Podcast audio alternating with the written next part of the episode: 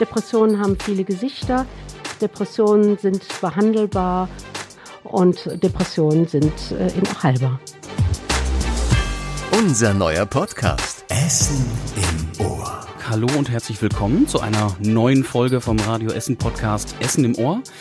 Mein Name ist Fabian Schulenkorf und klar, wir kennen uns auch von anderen Podcasts, Redebedarf oder den Tag in fünf Minuten, unseren Nachrichten-Podcast von Radio Essen. Dann gibt's noch den Comedy-Podcast mit Elvis Eifel und seinem Telefonstreichen den musikalischen Podcast Heimspiel mit Campino, Junot Oss oder im Moment waren's Juli aktuell. Gibt's alle auf radioessen.de. Ja, und der Essen im Ohr, das ist der Podcast mit Persönlichkeiten aus der Stadt. Da reden wir mit besonderen Menschen hier aus der Stadt über die Menschen und über unsere schöne Stadt Essen. Da geht's mal sportlich zu, mit Fußballtrainern haben wir gesprochen oder mit einer Olympiateilnehmerin. Musikalisch geht's zu, wir haben mit 257ers gesprochen oder Mille von der Metal Band Creator. Es geht mal lustig zu mit den Akteuren der Meme-Seite Essen Diese oder Atze Schröder. Ja, und heute zu Gast ist Jane E. Splett vom LVR-Klinikum in Holsterhausen. Wird unser Gespräch heute ernst?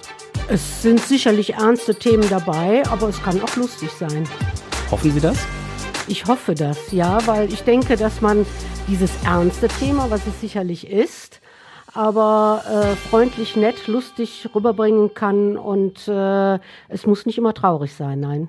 LVR-Klinikum habe ich jetzt schon angesprochen. Erklären Sie doch mal kurz, was ist das?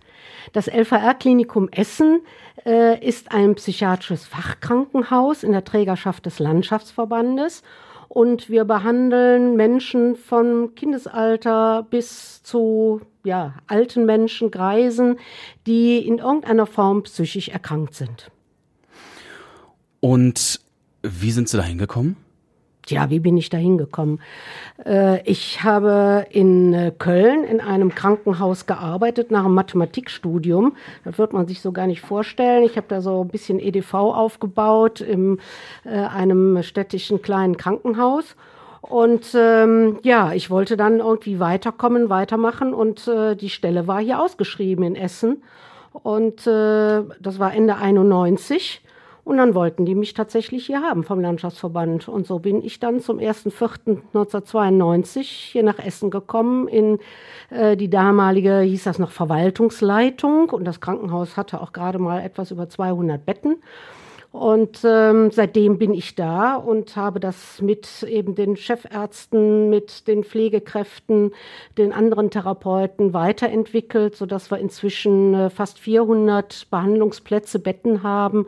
Und wir haben die Fachrichtung forensische Psychiatrie dazu bekommen. Wir sind im Kinder- und Jugendbereich auch für Mülheim und Oberhausen inzwischen zuständig und äh, ja, machen viel äh, in, auch in Forschung, da wir mhm. eine, eine, gute Kooperation haben, schon seit den 70er Jahren mit dem Universitätsklinikum Essen. Damals war es noch äh, die Gesamthochschule äh, Essen, ja. die das hieß. Und äh, wir haben da einen Vertrag, dass unsere Chefärzte gleichzeitig Professoren sind und äh, wir dafür äh, ja im Grunde genommen Möglichkeiten haben, auf dem Gebiet der Psychiatrie zu forschen und dann die ganzen neuen Forschungserkenntnisse, die da sind, dann auch den Patienten direkt zugutekommen lassen können. Wir wollen ja aber auch über Persönlichkeiten aus der Stadt hier sprechen. Deswegen wollen wir gerne über Sie sprechen, mit Ihnen. Deswegen, genau, nehmen Sie noch mal einen Schluck Wasser. wollen wir Sie mal bisschen näher kennenlernen. Das machen wir hier bei Essen im Ohr traditionell mit unserem Steckbrief. Den würde ich Sie bitten, einmal auszufüllen. Ja. Dafür gebe ich die Punkte durch und wir sind ja hier beim Radio, deswegen können wir das einfach mit der Aufnahme machen. Fangen wir an. Vollständiger Name. Jane Elisabeth Splett. Dafür steht das E-Punkt. Genau. Geboren am 25. November 1959 in Köln. Zahl der Ehen und der Kinder. Drei Ehen und drei Kinder. Größte Stärke. Komplexe Zusammenhänge sofort zu erfassen. Da ist das Mathematikstudium. Ja, genau. ich bin neidisch. Und die größte Schwäche? Äh, Ungeduld. Mhm. Dann machen wir schnell weiter. Äh, aktuelle Berufsbezeichnung. Kaufmännische Direktorin und Vorstandsvorsitzende am LVR-Klinikum Essen. Und in dieser Funktion haben wir jetzt hier Sie eingeladen zum Podcast. Ich freue mich, dass Sie da sind. Ähm, Anlass ist die Woche der mentalen Gesundheit. Da soll auf, ja, ich sag mal, mentale Krankheiten hingewiesen werden, auf psychische Krankheiten mh, mm, und auch vorbeugend aktiv geworden werden. Was erwarten Sie von so einer Woche?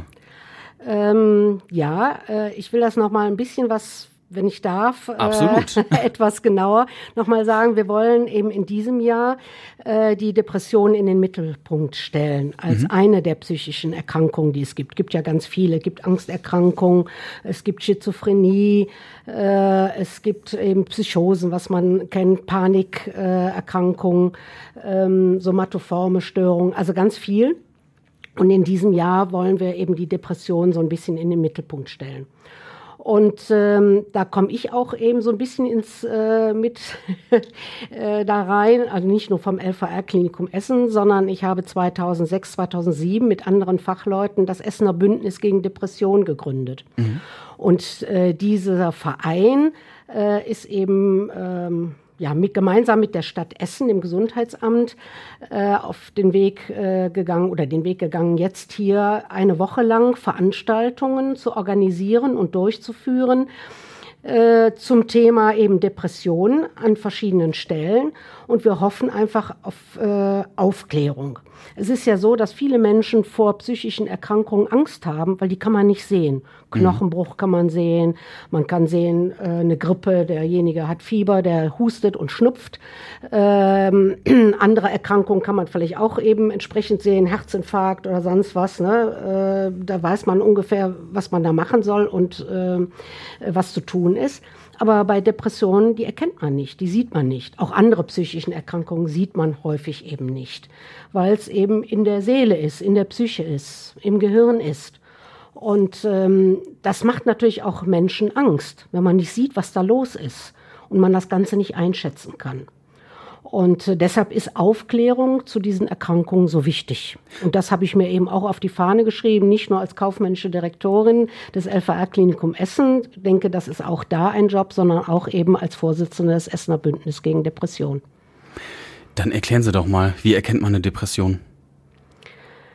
Ja, von außen erkennt man die nicht. Also Depressionen haben ganz viele Gesichter, sagen wir immer von dem, äh, nicht nur vom Verein, sondern von der Deutschen Depressionshilfe.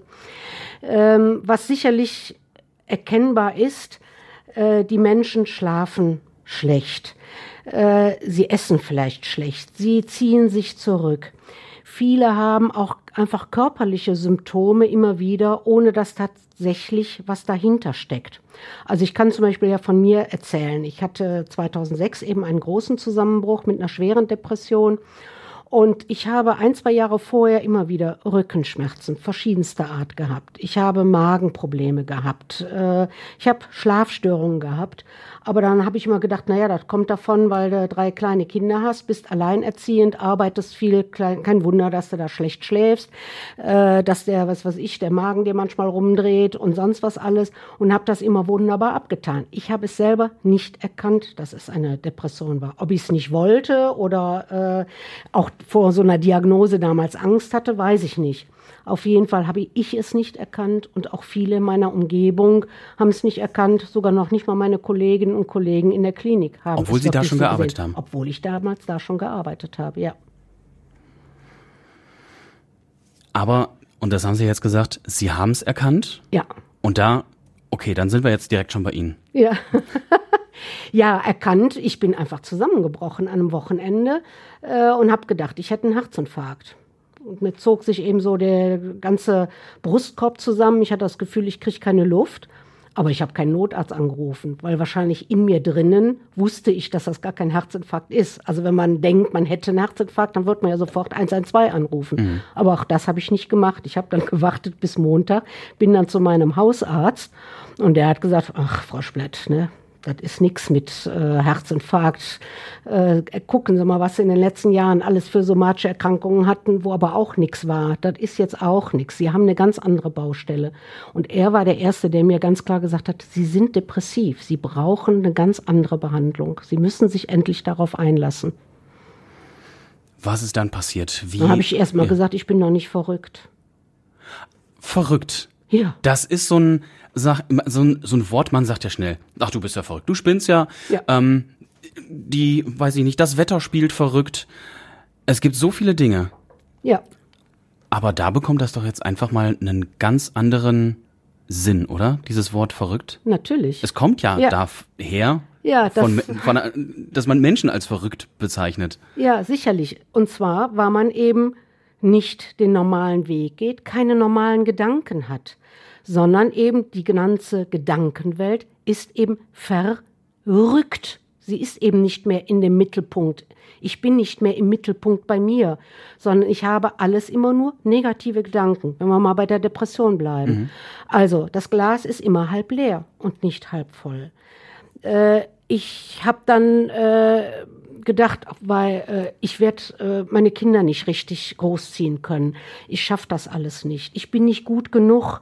Äh, ich werde meinen Job verlieren, obwohl das überhaupt gar nicht zur Frage stand. Aber solche Gedanken kommen immer wieder. Man, ich bin nachts wach geworden und habe gesagt, das hast du nicht geschafft, das hast du nicht geschafft. Wenn die das merken, die werden dir deinen Vertrag nicht verlängern. Du wirst dir die Arbeit verlieren. Solche Gedankenwelt ist da, die sowas von unrealistisch ist. Die hat mit der Realität nichts zu tun. Eben die Gedanken sind verrückt, eben aus der normalen Spur heraus. Sie sind neben der Spur. Auch das, neben der Spur zu sein. Ja, Das bin ich sonntags morgens schon mal, ja, nachdem ich feiern war. ja, Ähm, aber ich kann auch im täglichen Leben neben Ja. der Spur sein. ja.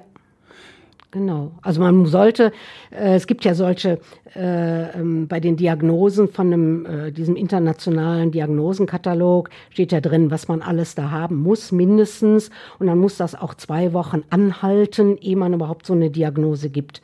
Also gerade bei psychischen Erkrankungen, es sind Phänomene, die da Menschen haben, die kennt vielleicht jeder mal. Eben, man ist mal traurig. Man hat irgendwie wirklich keinen Nerv irgendwie, obwohl die Freunde anrufen, Mensch, willst du mit uns nicht irgendwie hingehen? Nee, ehrlich, ich bin so kaputt, ich will das nicht.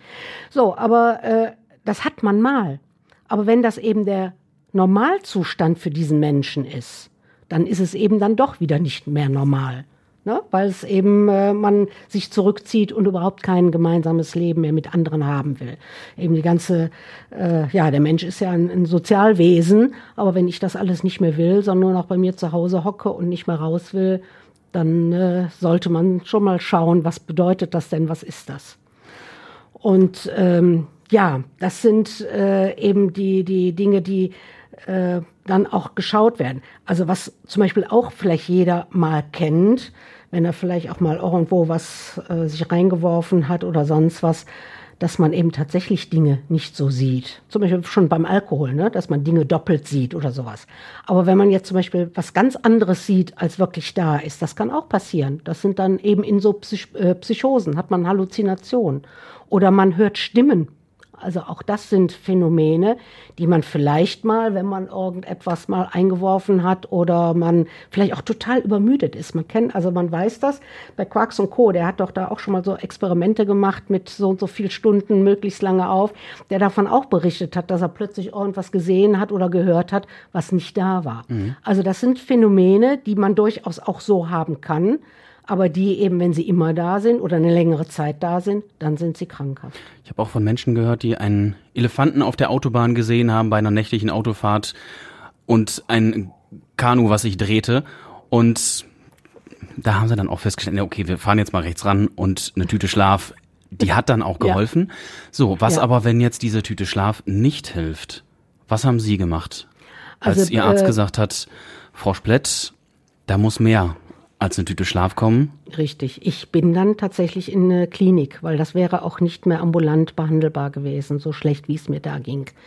Ich bin dann, äh, man kann nicht ins eigene Krankenhaus gehen, das ist äh, zu viel Nähe, also das ist nicht professionell, weil ja viel auch von dem eigenen ja, der eigenen Persönlichkeit ja auch mit untersucht werden muss. Was ist das? Und das ist sicherlich nicht gut, wenn man das dann in der eigenen Klinik äh, dann alles aufarbeitet. Warum, warum, wieso, weshalb?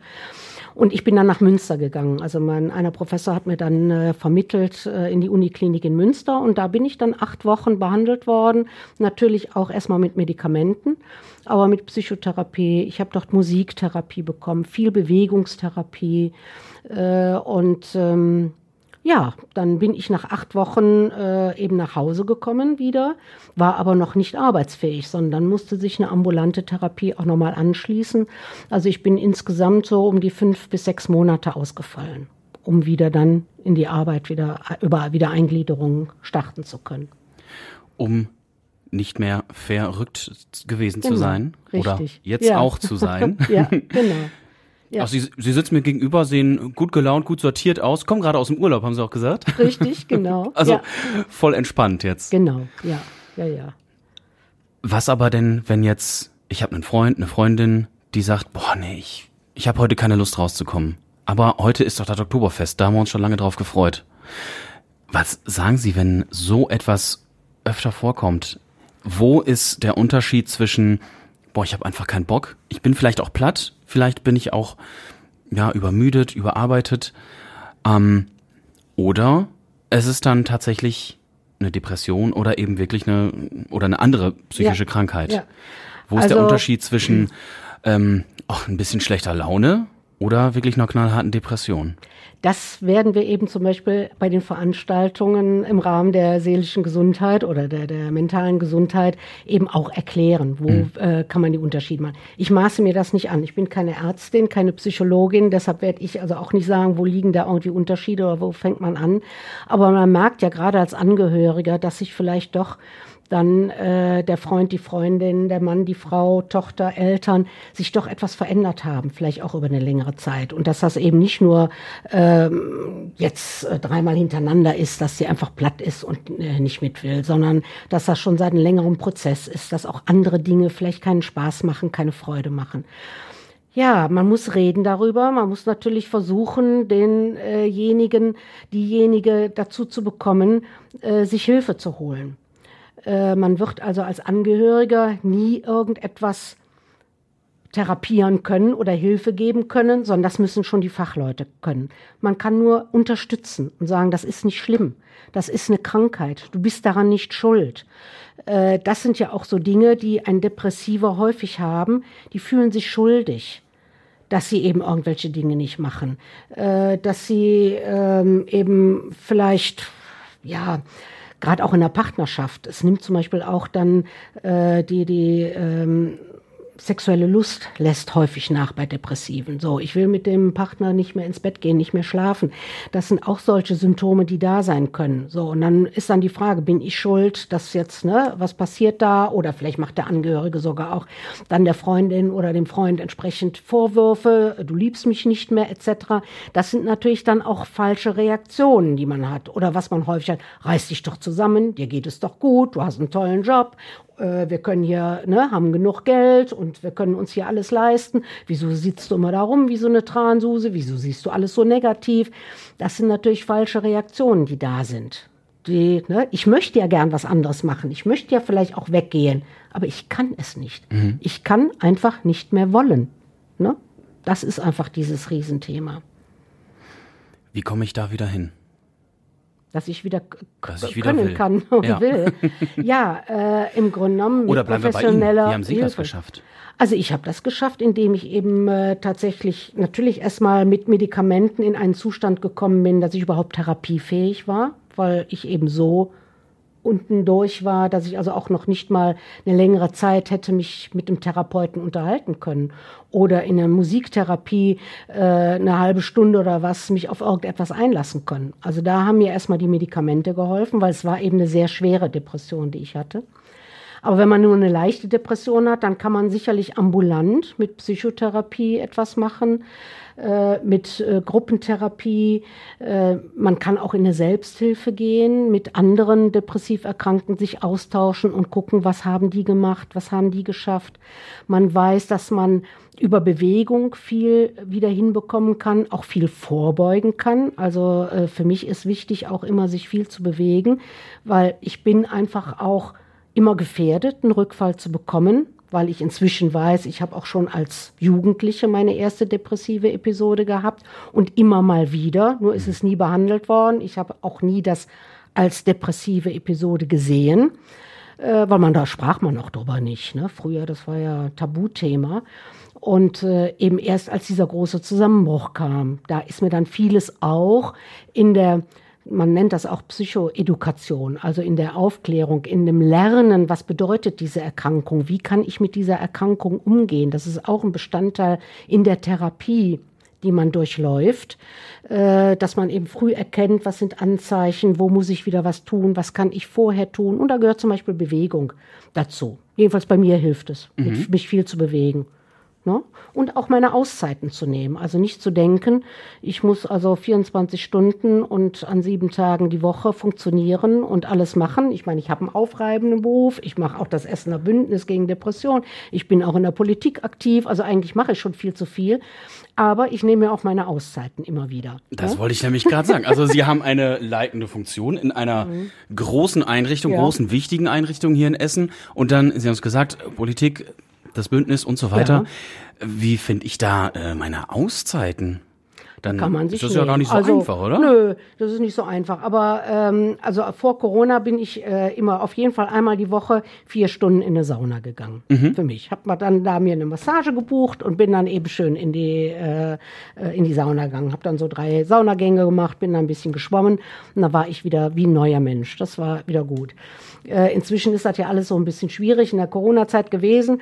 Aber ich sag mal, ich bin natürlich auch privilegiert. Ich habe äh, ein, ein eigenes Haus und wir haben uns dann eben auch eine Sauna in den Keller gebaut. Und ich sehe eben zu, dass ich regelmäßig, gerade auch an Tagen, wo es sehr stressig war, dass ich dann eben mir dann einen Saunagang mache und dann eben 20 Minuten dann da in der Wärme bin und äh, eben nicht an die Arbeit denke und sowas habe ich eben auch gelernt, abzuschalten. Ne? Mit, äh, ob das jetzt nun äh, autogenes Training ist oder ein bisschen Meditation, das sind so Dinge. Und ich mache Yoga.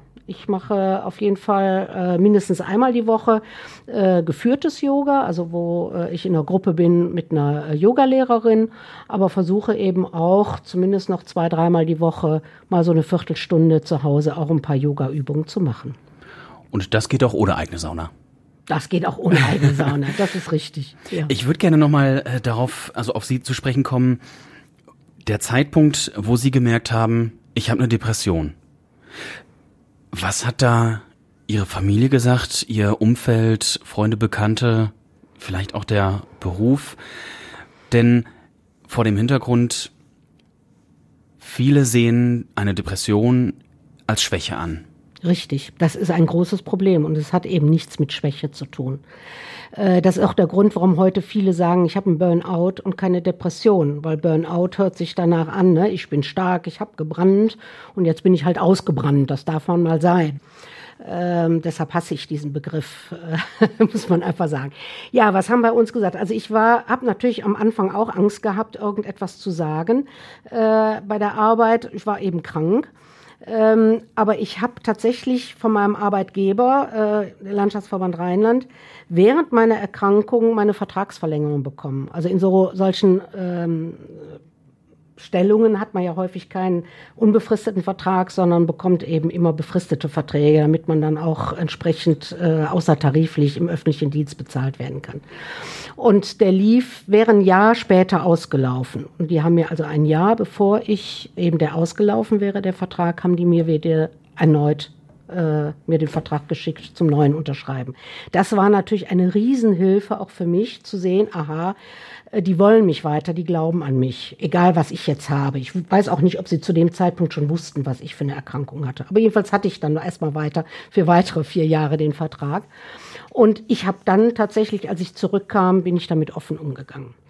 Äh, und äh, das war dann auch gut. Es hat dann auch keiner irgendwie großartig darüber geredet oder äh, da was Negatives zugesagt. Bei der Familie, die haben sich zurückgehalten, haben gesagt, aha, mhm. Nun lebt auch die meiste Familie eben von mir in Köln und Umgebung, also dass man nicht so ganz so einen engen, ständigen Austausch hatte. Aber dann kam 2007, äh, habe ich mich quasi öffentlich geoutet. Das war ja so, als wir eben dieses Bündnis gegen Depressionen gegründet haben. Und dann hatten wir eine Pressekonferenz und äh, dann saßen eben die äh, Chefärzte der drei psychiatrischen Kliniken hier in Essen äh, und erzählten, was so eine Depression ist. Und ich habe dann immer gedacht, boah, was erzählen die denn? Das mag ja aus deren Sicht so sein, aber so fühlt sich eine Depression nun wirklich nicht an. Und dann habe ich ganz spontan gesagt, also jetzt muss ich mal was sagen. So sieht, das war das bei mir jedenfalls nicht. Und dann habe ich da draußen, das war natürlich ein gefundenes Fressen und dann kam natürlich äh, kurze Zeit später dann äh, in der NRZ ein großer Bericht und äh, dann kam auch der WDR mit, mit äh, aktuellen Stunde, äh, beziehungsweise nicht aktuelle Stunde, sondern hier Lokalzeit Ruhr und hat dann entsprechend Film gemacht. Und ich war da richtig stolz drauf, dass ich da entsprechend äh, das auch bedienen konnte und da gut rüberkam und habe das natürlich dann auch meinen Geschwistern und sonst was äh, dann erzählt. Und eine meiner Schwestern, ich komme ja aus einer großen Familie mit vielen Geschwistern, die sagte nur, wie konntest du uns das antun, Jane? Was sollen die Leute jetzt von uns denken, dass wir eine Verrückte in der Familie haben? Kommt wieder dieser Wort verrückt dran. Mhm. Und dann habe ich nur gesagt, wie eine? Und damit war das Thema gegessen. und äh, ja, das war dann, äh, äh, also inzwischen ist das auch kein Thema mehr. Und äh, wenn irgendwelche Probleme in, den, äh, in, der, in deren Familien auftauchen, dass irgendwie bei den Kindern mal Schwierigkeiten ist oder wie auch immer, dann werde ich als Fachfrau gefragt und äh, also insofern ist das überhaupt kein Thema mehr heute. Ach, aber dann geht's, dann sind sie wieder gut genug dafür. Ja, ja. Nein, das war, das war eben diese Vorurteil, äh, mhm. die sie hatte. Also ich bin ihr da auch gar nicht mehr böse drüber, dass sie das so gesagt hat. Das kam eben spontan raus. Ich denke ähnlich wie ich auch, obwohl ich es ja hätte besser wissen müssen, als mein Arzt mir gesagt hat, ne, sie haben eine Depression. Ich bin doch nicht verrückt. Das war ja die gleiche Reaktion, die ich mhm. hatte. Mhm ne, weil man einfach dieses so erzogen ist. Also wer psychisch krank ist, der ist verrückt, mit denen wollen wir nichts zu tun haben. Das ist ja alles äh, in den 70er, 80er, 90er Jahren, wo wir groß geworden sind, war das ja normal, so eine Denke. Teilweise ist es ja leider heute noch so. Deswegen müssen wir ja so viel Aufklärung machen. Es ist ja immer noch Tabuthema. Ja. ja. Leider immer noch. Es ist sehr viel besser geworden, muss ich sagen. Also der erste Schub gab sicherlich das traurige Ereignis von Robert Enke, der sich suizidiert hat. Äh, da war das erste Mal, wo so ein, äh, das Tabu etwas äh, gebrochen wurde.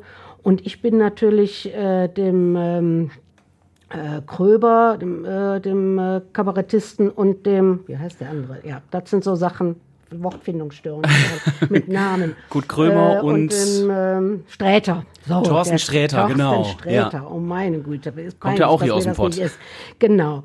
Und äh, dass die sich beide äh, geoutet haben, der Thorsten Sträter ist ja auch für die Deutsche Depressionshilfe mit unterwegs und tätig. Und das hat sicherlich auch nochmal einen weiteren Schub gegeben, dass man einfach darüber reden darf. Wie macht man das? Haben Sie eine Idee? Wie kriegen wir das hin? Ja, dass wir mehr darüber reden. Ja, zum Beispiel auch mit solcher äh, Woche der seelischen Gesundheit, dass das immer mehr publiziert wird, dass äh, natürlich die Medien das immer wieder aufgreifen, dass Politik sowas auch aufgreift. Also ich muss sagen, wir haben ja hier auch einen Bundestagsabgeordneten, den Dirk Heidenblut, der ja auch der, der äh, für die Psychiatrie der Sprecher ist im Gesundheitsausschuss für die SPD, äh, der solche Tage auch wie, es gibt ja dann so diesen Weltsuizidtag oder den Welttag der Depression, dazu auch entsprechend immer wieder postet. Und wenn man so etwas natürlich hinbekommt, dass ähm, eben alle Menschen, die in irgendeiner Form ähm, ja Multiplikatoren sein können, Entweder weil sie eben bekannt sind als Politiker oder eben äh, im Showbusiness sind, äh, darüber reden. So wird das dann auch entsprechend von Medien aufgegriffen. Sie haben ja hier das auch jetzt aufgegriffen, dass wir das hier machen können. Und ich denke, dass äh, wenn wir das regelmäßiger hinbekommen und eben nicht nur alle zehn Jahre oder, oder 15 Jahre so etwas mal zum Thema machen, dann glaube ich, kann das gut hinhauen. Und worüber, wofür ich kämpfe, ist einfach, dass wir das in den Schulen reinbekommen. Also Suchterkrankung zum Beispiel ist kein Thema mehr, äh, dass Schulen darüber nicht reden. Also es wird häufig in den achten, neunten Klassen äh, wird über Suchterkrankungen gesprochen. Es wird gesprochen über ähm, äh, Medienkompetenz. Das sind Themen. Aber im Grunde müsste man über Gesundheit sprechen, auch gerade über mentale und seelische Gesundheit, äh, dass das ein Thema ist. Äh, ich würde das verbinden auch mit Ernährung. Also im Grunde müsste man sehr viel mehr das Thema Gesundheit, das ganzheitliche Gesundheitsthema in die Schulen bringen. Das wäre so mein Plädoyer. Wenn mir jetzt gesagt wird, Obst ist gut, Salat ist gut, Fast Food nicht gut. Ja. Was würde ich tun oder was sollte mir gesagt werden, das ist für den Kopf gut oder das ist nicht gut? Also es ist sicherlich gut, viel Bewegung. Äh, es ist gut, über Probleme zu sprechen, egal welche Probleme man hat, dass man sich immer jemanden sucht, mit dem man darüber redet. Das ist einfach wichtig. Ähm, man weiß inzwischen auch, dass Ernährung, äh, aber da bin ich jetzt nicht so firm, was man jetzt genau essen sollte, damit eben da auch das vorbeugend ist. Aber man weiß, dass der Darm und das Gehirn irgendwie auch zusammen kommunizieren. Also auch da hängt irgendetwas zusammen und dass sämtliche Erkrankungen äh, auch somatische Erkrankungen eben mit der Psyche zusammenhängen. Also auch diese Dinge müssen einfach beigebracht werden, dass das nicht schlecht ist. Ich bin aber, ich bin aber, also ist. ich bin ein Mann ja. und wir Männer reden ja nicht über erst recht, also wir reden sowieso nicht über eigene Probleme, erst Ja. recht nicht über Mhm. mentale Probleme. Wenn ich Sorgen, Nöte, Ängste habe, Mhm. da rede ich doch nicht drüber. Ja. Aber wenn Sie das schon als äh, Zwölfjähriger, 13-Jähriger erleben, dass man das darf und macht, äh, ich glaube, dann würden das auch die erwachsenen Männer tun. Gäbe es da Vorbilder? Vorbilder? Ich sag mal gerade, bleiben wir bei der Jugend, Mhm. die ja zum Beispiel, also da, da sind Vorbilder heutzutage ja in sozialen Netzwerken zu sehen, Sport, Fußball, Musik. Mm.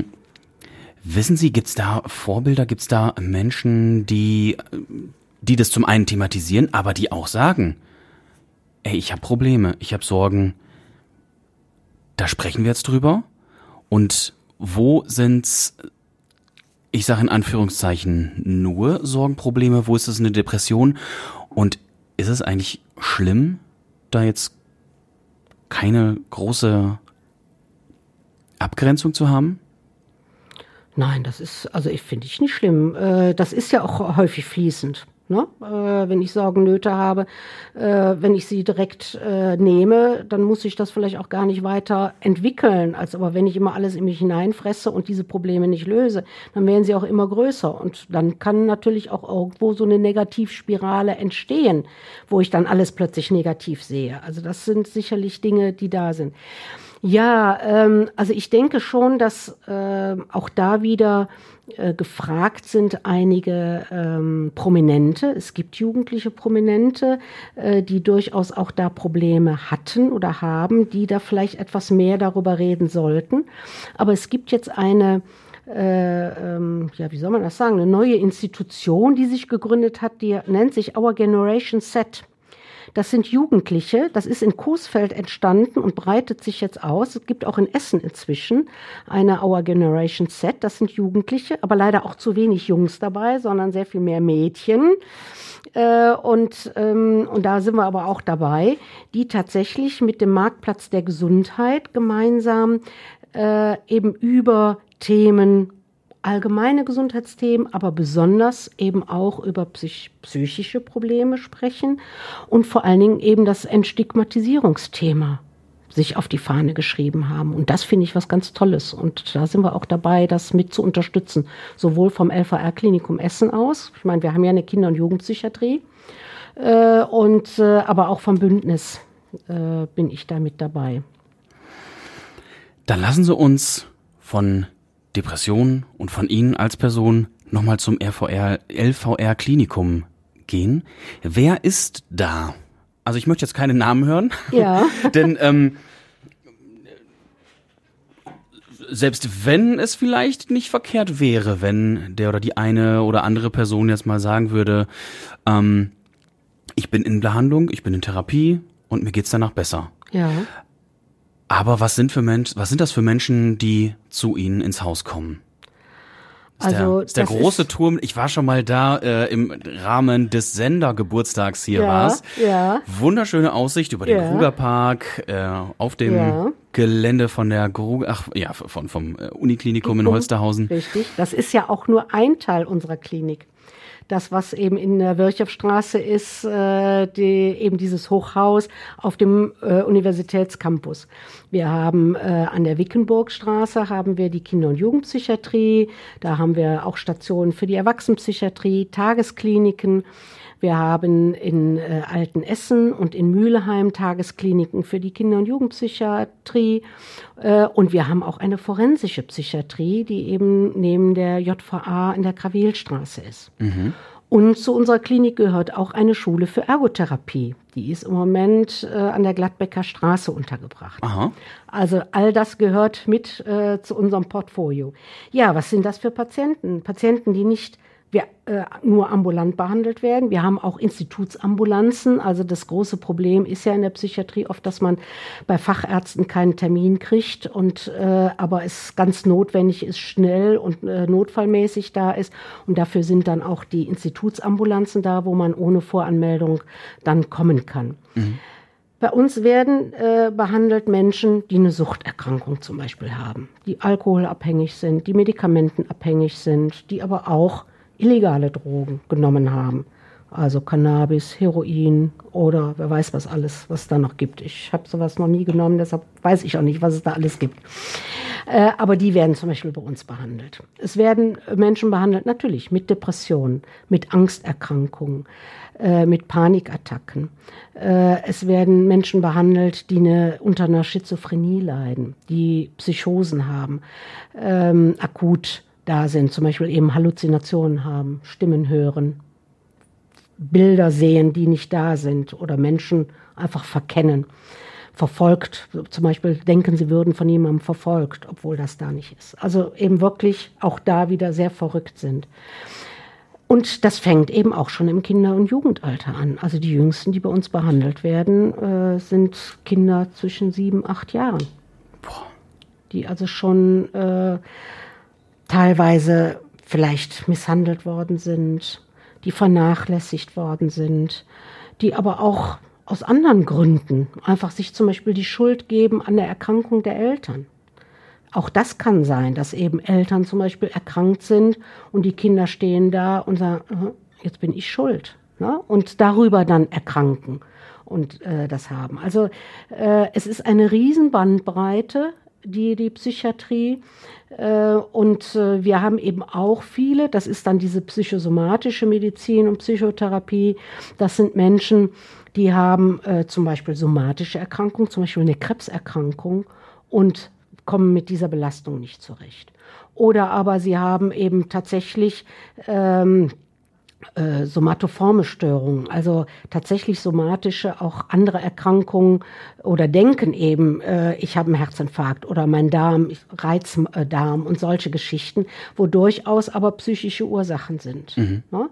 Oder eben auch, äh, wie das bei mir ja auch bei der Depression war, die äh, dann somatisieren, also eben nicht die erkennen, dass es eine psychiatrische Erkrankung ist, eine psychische Erkrankung ist, sondern wo dann ganz viele somatische Erkrankungen auftauchen, die natürlich auch erstmal abgeklärt werden müssen. Ist es nicht das, ne? ehe man dann das kommt.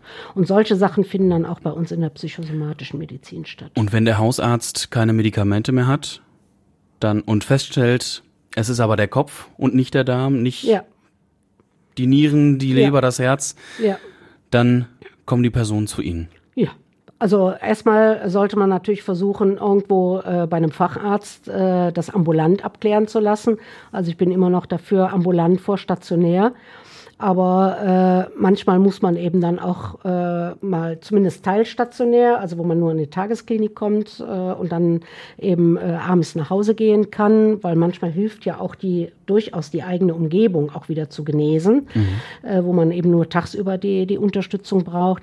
Aber wenn, so wie bei mir, man wirklich so schwer erkrankt ist, dann ist eben auch notwendig, mal äh, eben wirklich ins Krankenhaus zu gehen und äh, für ein paar Wochen dann auch sich da behandeln zu lassen und sich auf eine Therapie einzulassen. Also das Wichtigste ist tatsächlich auch da, wie im Grunde bei vielen Erkrankungen. Man muss sich auf diese, das annehmen, dass man die Erkrankung hat und sich dann auf die Therapie einlassen.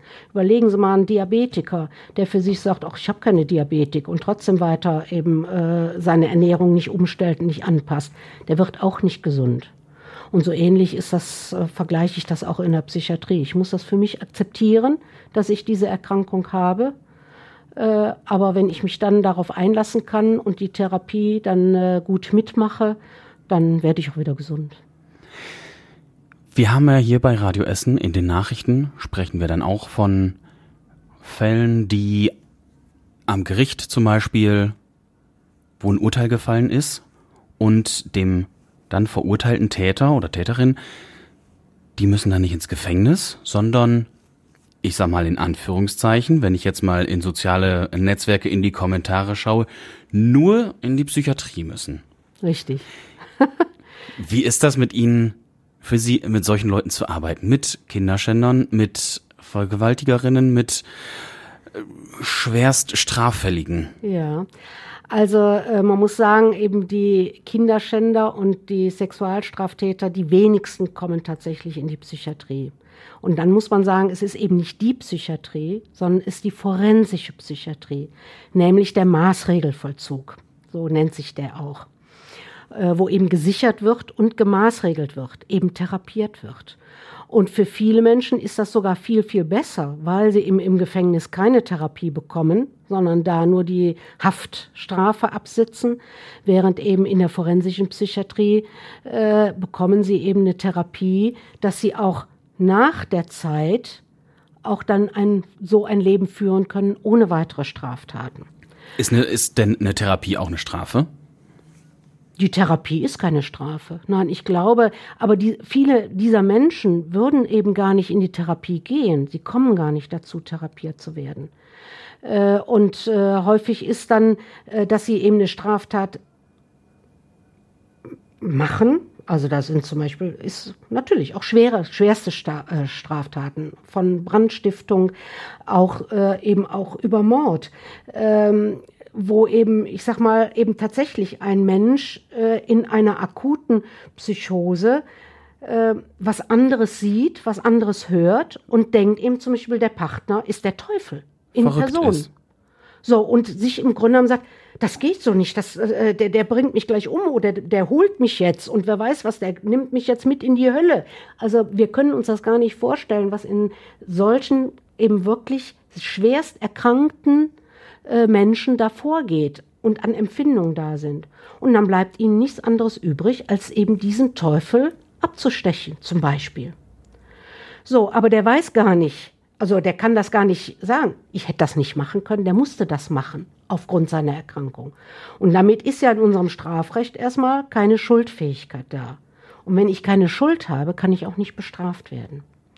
So, aber ich kann natürlich diesen Menschen nicht frei rumlaufen lassen, weil er ja so krank ist, dass er ja viele Situationen total verkennt und vielleicht dann eben auch den nächsten angreift, weil er wieder denkt, der tut mir was.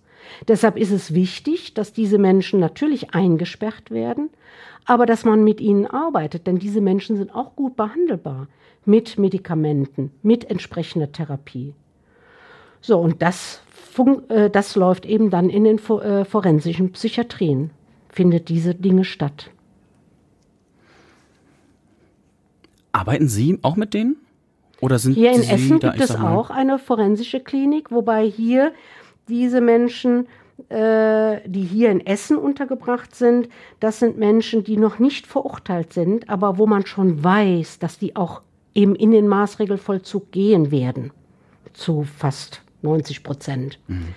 Ähm, und die werden eben bei uns begutachtet. Und wer eben bereit ist, sich auch schon auf Therapie einzulassen, beginnt auch schon die Therapie bei uns. Aber das Urteil wird eben äh, dann erst später. Äh, das dauert ja meistens dann mit Gerichtsverhandlungen ein Jahr, ein halbes Jahr ungefähr. Die bleiben ungefähr ein halbes Jahr da. Und es gibt eben sogar Fälle bei uns, und äh, darauf sind wir auch sehr stolz, wo wir die, diese Menschen so an uns binden können, dass sie eben sich auf die Therapie einlassen, dass sie bis zu Urteilsverkündung so weit sind, dass sie eben nicht in den eigentlichen Maßregelvollzug weggesperrt werden müssen, sondern wieder so stabil sind, dass sie zum Beispiel eine betreute Einrichtung können, wo sie regelmäßig eben äh, äh, besucht werden, wo geguckt wird, dass sie ihre Medikamente nehmen, äh, wo sie entsprechende Auflagen haben, also wo dann dieser das ist der sogenannte Paragraph 63 Strafvollzugsordnung, eben Unterbringung in einem psychiatrischen Krankenhaus im Maßregelvollzug mhm. zur Bewährung ausgesetzt werden kann. Das spart im Übrigen dem Staat auch sehr, sehr viel Geld. Denn so ein Jahr im Maßregelvollzug kostet weit über 100.000 Euro. Und wenn wir eben in dem halben Jahr das schaffen, diesen Kranken, also wir sagen, wir reden auch bei uns von Patienten und nicht von Straftätern, sondern Patienten, die eben auch Straftaten gemacht haben, wenn wir die so weit hinbekommen, dass sie tatsächlich eben dann diesen Paragraphen auf Bewährung bekommen. Starke Arbeit starke Arbeit. Und ich muss sagen, ich meine, ich bin nur in der Verwaltung tätig. Ich gehe zwar auch schon mal auf die Station, aber was unsere Mitarbeiterinnen und Mitarbeiter im Pflegebereich, im ärztlichen Bereich, bei den Psychologen, dann haben wir die äh, verschiedenen Spezialtherapeuten, also Ergotherapeuten, Bewegungstherapeuten, Musiktherapeuten und was weiß ich, was es gibt. Was die für eine Arbeit leisten, das ist schon Hut ab. Mhm. Wirklich Hut ab. Ja, apropos ab, unsere Zeit läuft so langsam mhm. ab hier im Podcast Essen im Ohr. Das machen wir aber nicht ohne unsere traditionelle Kurzsatzrunde. Da gebe ich Ihnen ein paar Satzanfänge und Sie vervollständigen die. Oh Gott, oh Gott. Kurz. Nach einem langen Arbeitstag freue ich mich auf ein schönes Essen, das mein Mann mir gekocht hat. Apropos, mein größtes, Vor größtes Vorbild? Oh. Ich glaube. Nee, ich habe gar kein großes Vorbild. Ich habe kein Vorbild. Okay. Ja. ja. Dann lassen wir das so stehen. Drei Dinge, die ich auf die einsame Insel mitnehmen würde. Ein Buch äh, mein Handy. ja, ohne das kann ich inzwischen nicht. Vielleicht muss ich auch da mal therapiert werden.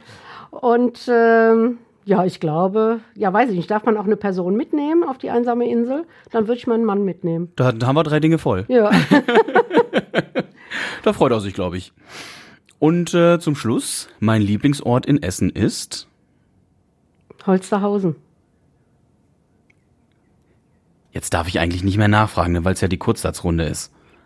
Also das ist das äh, Viertel Holsterhausen oder gibt es da einen besonderen Ort innerhalb Nee, das Viertel Holsterhausen. Ich habe da auch lange gewohnt. Ich wohne da leider jetzt nicht mehr, weil man da keine entsprechenden Grundstücke oder sonst was kriegte, um eben da äh, ein Haus draufzubauen. Deshalb wohne ich jetzt in Borbeck. Aber ich finde Holsterhausen, äh, find, aus meiner Sicht ist es das schönste Stadtteil. Vielleicht auch, weil ich da arbeite seit 30 Jahren. Komm, wir sind jetzt hier Lokalradio. Da möchte ich äh, aus der Stadt Essen, da möchte ich aber einen schönen, schönen Grund noch haben. Weshalb ist Essen so, also weshalb ist Holsterhausen so schön? Ähm, weil doch ganz, also es ist einmal leben dort ganz, ganz viele Menschen und interessante Menschen. Ich finde den Gruger Park einfach toll. Äh, und ähm, ja, es passt alles zusammen. Also und man hat die Nähe zur, auch zur Innenstadt, wo man also äh, eben schon fast zu Fuß in die Innenstadt gehen kann. Mache ich nach dieser Aufzeichnung auch. Ich wohne ja. auch in Holzhausen. Deswegen ja. frage ich natürlich ganz besonders interessiert. So, und jetzt ähm, kommen wir noch näher dem Ende zu, aber nicht äh, bevor ich mich ganz, ganz herzlich bedanke bei Gerne. Jane Splett für dieses boah, wirklich spannende und offene und offenherzige Gespräch. Ganz, ganz herzlichen Dank. Ähm, und wenn auch Ihnen und euch das gefallen hat, dann lasst uns gerne eine gute Bewertung auf der Podcast-Plattform eures Vertrauens da. Schickt uns gerne ein Feedback, äh, schreibt, eine, schreibt eine Bewertung, gebt euch. Ich habe gelesen, ähm, schon von Leuten, was denen gefallen hat, was nicht so gut. Ähm, das ist der Steckbrief, den hätten wir uns kneifen sollen, sagte jemand. Ähm, wenn ihr aber sagt, nee, nee, Steckbrief ist super, oder ladet doch auch mal Person XY ein, dann macht das gerne in der Bewertung oder ähm, schickt uns auch eine E-Mail und zwar an podcast.radioessen.de. Und ähm, wenn ihr jetzt keine weitere Folgen von Essen im Ohr verpassen wollt, dann abonniert diesen Podcast. Ich bin Fabian Schulenkorf, sagt Tschüss, auf Wiederhören. Und die letzten Worte in dieser Folge übergebe ich meinem Gast, Jane Splett vom LVR-Klinikum. Ja, äh, danke. Es hat mir sehr viel Spaß gemacht. Äh, letzte Woche sagen, wer psychisch krank ist, ist nicht daran schuld, genauso wie man nicht äh, an anderen Erkrankungen schuld ist. Und speziell bei Depressionen. Depressionen haben viele Gesichter. Depressionen sind behandelbar und Depressionen sind äh, eben auch heilbar. Essen im Ohr.